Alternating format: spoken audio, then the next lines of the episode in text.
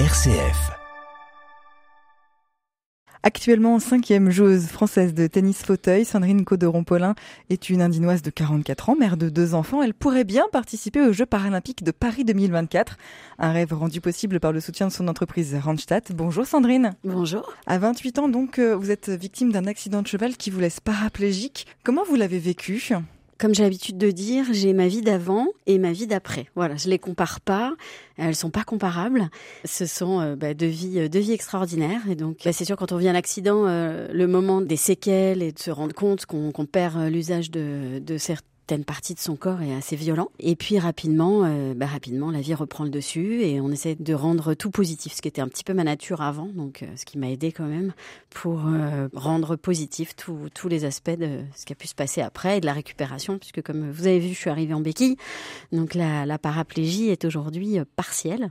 J'ai récupéré quand même pas mal. Vous pourriez participer donc au, au JO paralympiques de Paris l'année prochaine. Vous avez commencé le tennis à l'âge de 3 ans. Vous ne pratiquez le tennis fauteuil que depuis 4 ans. Comment avez-vous renoué avec ce sport? Donc j'ai eu l'accident à 28 ans. Après, euh, donc euh, j'ai construit ma vie de famille, euh, j'ai travaillé, j'ai gardé le travail où j'étais avant l'accident.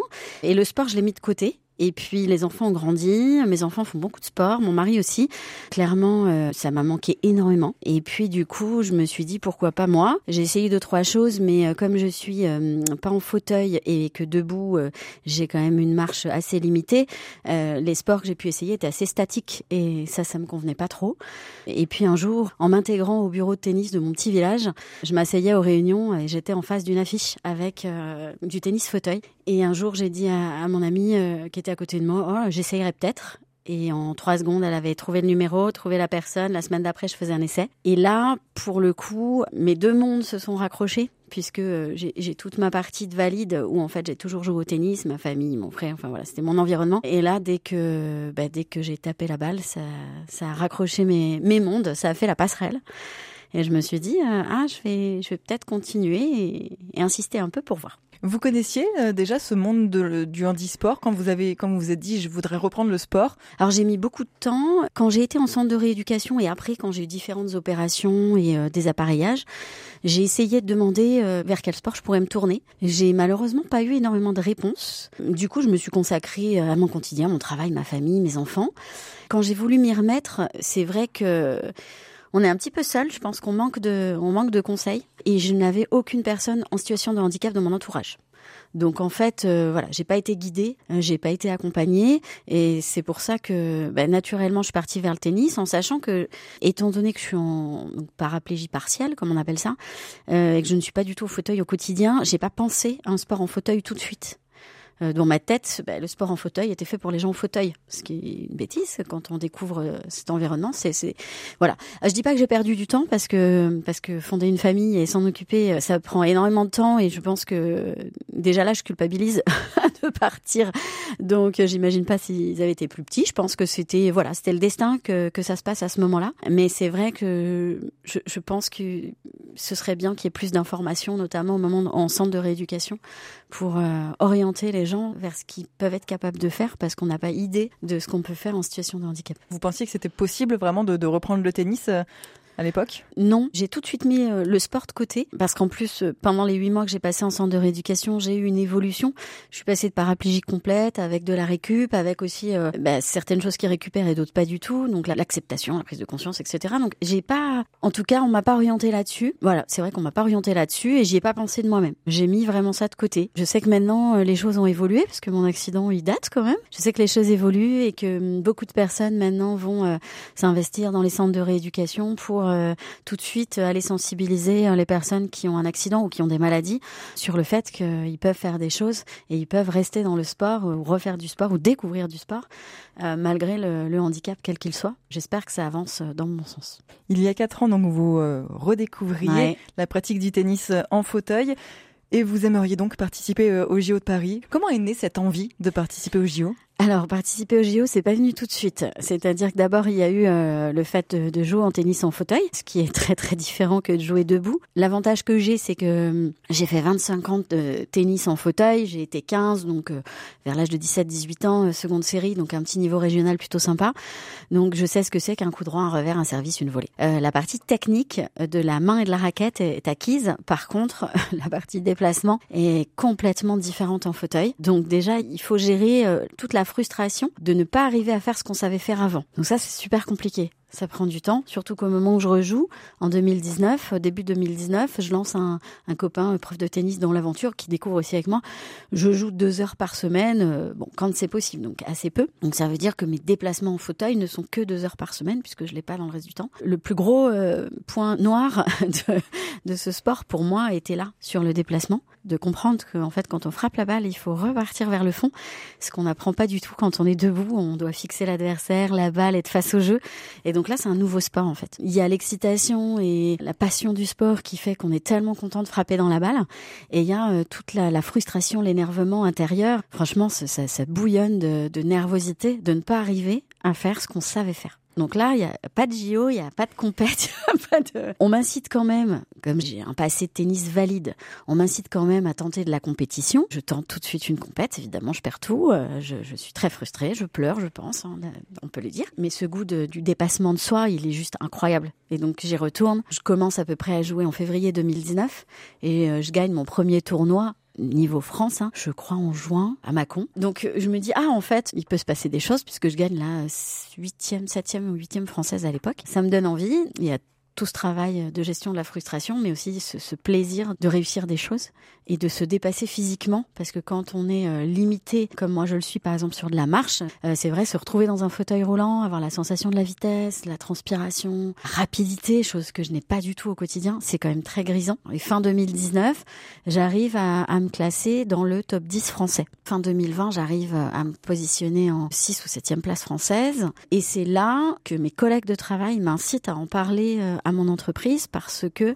faire des tournois, ça prend du temps. Tout de suite, on part trois jours minimum. Il y a très peu de tournois dans la région lyonnaise, donc là, je fais un petit appel. Dès qu'on fait un tournoi, ben, on part du, jeudi et on rentre le, dimanche. Je vous ai dit tout à l'heure, j'ai des enfants, donc c'est pas facile, facile. Donc j'essaye de, trouver un périmètre euh, pas trop loin pour le faire en voiture, m'absenter le moins longtemps possible. Et j'en parle euh, à mon entreprise, et c'est là que je fais une très très belle rencontre qui est le nouveau patron France de Randstad, qui s'appelle Franck Ribéo, qui rentre pendant la période de Covid. Lors d'un de ses discours sur le positivisme, je lui réponds en direct sur LinkedIn en disant bah, Moi, je suis quelqu'un de positif. Euh, quand on passe de tennis debout à tennis en fauteuil, euh, on peut être que positive. Et là, on enclenche la discussion et il s'avère que lui est passionné de sport. Il s'avère que quand il était directeur en Australie, de Randstad. Il jouait au tennis avec un des meilleurs joueurs euh, mondiaux de paratennis dans une autre catégorie qui s'appelle la catégorie quad. Donc il organisait des tournois avec ses clients et ce joueur-là. Donc il y a cette sensibilité euh, sur le sujet. Et il me dit, euh, laisse-nous passer le Covid, cette période compliquée, et on voit comment on peut t'aider, t'accompagner, qu'est-ce qu'on peut faire. Donc en 2021, la société accepte de me sponsoriser, donc de m'aider euh, financièrement un fauteuil de tennis, ça coûte très cher. Les déplacements, tout ça coûte beaucoup d'argent. Et donc, la société, depuis début 2021, décide de m'aider. Et je fais mon premier tournoi international en mai 2021 un gros tournoi d'un très gros niveau. Mais comme il était sponsorisé par l'entreprise, ils m'ont dit allez vas-y, euh, on donne une wildcard. Euh, j'ai rencontré des joueurs et joueuses absolument passionnants. J'ai tout perdu, hein, bien sûr, parce que j'avais pas le niveau encore pour faire quoi que ce soit dans un tournoi de ce niveau-là. Mais euh, ça m'a donné vraiment le goût de, de continuer. Je commence les tournois internationaux et j'arrive en 4-5 tournois à rentrer dans le top 100 mondial 2021. J'ai mon premier classement, je finis 83e mondial. Je fais les championnats de France très belle expérience et je finis euh, troisième. Là, je me dis, il y a peut-être quelque chose à faire en s'entraînant plus, bien sûr, puisque les filles que je rencontre s'entraînent 6-7 heures par jour et moi, je suis toujours à 2 heures par semaine. Donc, je discute à nouveau avec Franck, avec euh, ma chef, avec mon entreprise pour savoir si on peut organiser quelque chose et un mi-temps se met en place. Je travaille le matin et puis l'après-midi, je vais m'entraîner. Et donc, je passe à partir de septembre 2021 à 8 heures par semaine. J'ai rencontré euh, ma coach actuelle, euh, avec qui je m'entraîne depuis septembre 2021, ma coach Camille Shelley, qui est sur la région de Dijon. Moi, je suis dans l'Ain, elle est sur Dijon, et on a trouvé un juste milieu, et on s'entraîne toutes les deux à Mâcon, voilà, à Charnay-les-Mâcon exactement. Et là, à ce moment-là, vous pensez JO Là, je ne pense pas encore JO. c'est quand finalement? C'est quand ce déclic? En fait, vous dites pourquoi pas euh, ce déclic du pourquoi pas, il arrive euh, là, comme je commence à m'entraîner, je commence à prendre plaisir à jouer. Ça a mis un peu de temps. Euh, parce que en m'entraînant 8 heures par semaine, je m'aperçois que effectivement j'ai plutôt euh, un potentiel et en fait que je progresse vraiment vraiment vraiment. Et là ouais, fin 2021, j'arrive à me classer euh, à la suite de différents tournois en 2022, j'arrive à me classer dans le 53e mondial, je crois à la fin de l'année. Et je fais à nouveau les championnats de France, je termine deuxième. La Fédé me dit si vraiment tu t'y mets, il y a peut-être quelque chose à faire ça me donne une petite légitimité à ce moment-là de me dire que des gens de la Fédération française du tennis se disent que il y a peut-être quelque chose à faire, il y a peut-être du potentiel pour aller accrocher si je m'entraîne plus. En se disant qu'effectivement là on est euh, à deux ans des JO. Là, je me dis bon, bah si même la Fédé pense qu'il y a un potentiel, euh, peut-être que je peux aller faire quelque chose. C'est là que ça commence à germer en fait, mmh. et c'est là que l'entreprise, je leur dis que essayons de s'entraîner euh, professionnellement à plein temps et voyons ce que ça donne. Bah, L'entreprise me suit à nouveau. Donc là, il y a du branle-bas de combat au niveau RH parce que ça s'est jamais fait. En septembre 2022, j'obtiens un détachement de plein temps. Donc j'ai mon poste, hein, s'il m'arrive quelque chose ou si je me blesse ou je reprends mes fonctions. mais euh, voilà, là, je suis détachée à plein temps et donc depuis septembre 2022, je m'entraîne à plein temps pour progresser au maximum et aller euh, essayer d'accrocher le meilleur niveau. Pourquoi pas les JO Parce que pour faire partie de la sélection pour les JO de Paris 2024, vous devez donc intégrer euh, le top 4 français, être dans le top 25 mondial et avoir participé à une Coupe du Monde. Voilà. Sacré défi quand même euh, en un an. Comment vous préparez un peu tout ça brièvement? C'est un sacré défi, surtout que ben, on est euh, pas mal de joueuses. en France, on est six joueuses à vouloir chercher cette qualif. On a la chance que les JO se passent en France. Donc au lieu d'être deux dans la fédération française de, de tennis fauteuil féminine, et eh ben ils vont en sélectionner quatre. Donc c'est aussi ça la chance. D'où le top 4 euh, alors. Voilà, d'où le top 4 hein. Sinon euh, sinon c'est plutôt euh, top 2. à ce jour voilà, c'est une opportunité à, à pas laisser passer et tout le monde s'entraîne fort pour ça. De mon côté, depuis septembre 2022, donc avec Camille, on a mis en place un entraînement, je m'entraîne trois heures tous les matins en tennis pur. Donc je rappelle que par rapport à chez moi, je fais juste 180 km hein, l'aller-retour, euh, donc euh, une heure de route aller, une heure retour pour m'entraîner avec Camille et, sur cette zone-là. Et puis l'après-midi, je suis sur du physique, donc pareil, euh, à peu près trois heures. Donc ça peut être aller rouler sur des pistes, faire du rameur. J'ai la chance de pouvoir utiliser mes jambes, donc ça peut être aussi du vélo d'appartement, donc pour travailler tout ce qui est cardio. Il y a aussi toute la partie plus physique, voilà, des bras. Ça c'est Camille qui m'organise mon planning pour que ce soit réparti. Et euh, à un moment dans la semaine, je coupe cette partie tennis et physique pour laisser le corps euh, un peu respirer et euh, organiser tous les autres rendez-vous qui sont autour du, on va dire, de la santé. Donc ça peut être kiné, ostéo, les yeux, coaching mental, voilà, tout ce qui va tourner autour de la partie du corps. Puis il y a de la récup, il y a des temps de pause, enfin voilà. Donc ça fait des belles semaines. Ça fait des belles semaines. Ça c'est des semaines type d'entraînement. Et puis quand je pars en tournoi, donc les, les tournois internationaux en général sont du jeudi au dimanche. Donc on part en général du mercredi au dimanche ou du mercredi au lundi ou du mardi au lundi, si c'est loin, ça va dépendre. J'essaye de faire plutôt des tournois européens, par choix justement pour limiter la... Il y en a quand même pas mal, donc euh, il y a de quoi faire, mais pour, euh, voilà, que ce soit euh, pas, pas être obligé d'aller à l'autre bout de la planète, d'arriver deux jours avant pour s'adapter, comme j'ai les enfants, une organisation familiale aussi, j'essaye de limiter le plus possible les déplacements. donc je reste pour l'instant en Europe.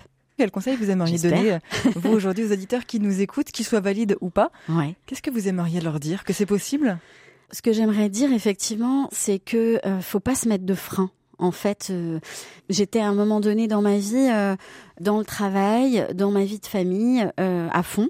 il me manquait ce côté sport, et c'est vrai que hum, j'osais pas trop y aller. Et le fait que mon entourage me pousse, ça m'a aussi donné des ailes. Le fait que l'entreprise me suive, faut savoir que euh, me mettre à disposition, me maintenir mon travail, m'aider financièrement et me mettre tout ça à disposition, ça enlève un poids énorme. L'handisport, le sport en général, de haut niveau, coûte très cher. Donc euh, c'est vrai qu'il faut aller chercher des sponsors. J'ai la chance de ne pas avoir eu besoin d'aller chercher mon sponsor principal. Aujourd'hui, euh, voilà, je suis toujours à l'écoute de, de, nouveaux sponsors parce que, ben, en fait, on a une prévision qu'on avait mis en place, mais c'est vrai qu'au fur et à mesure, les investissements sont plus importants. J'ai rencontré des personnes de bon niveau qui ont arrêté parce que c'était pas possible de concilier le travail et le sport, parce que c'était pas possible de euh, concilier le sport et les finances. Voilà, je pense que il faut vraiment euh, ne pas hésiter à, aller demander. Il y a des entreprises, euh, des gens autour qui sont super intéressés par ce type de projet, et il faut oser en fait. Voilà. Merci beaucoup, Sandrine Coderon-Paulin, pour toutes ces informations. Et on ne manquera pas, évidemment, de vous suivre, de suivre un petit peu votre parcours. Merci. Merci à vous.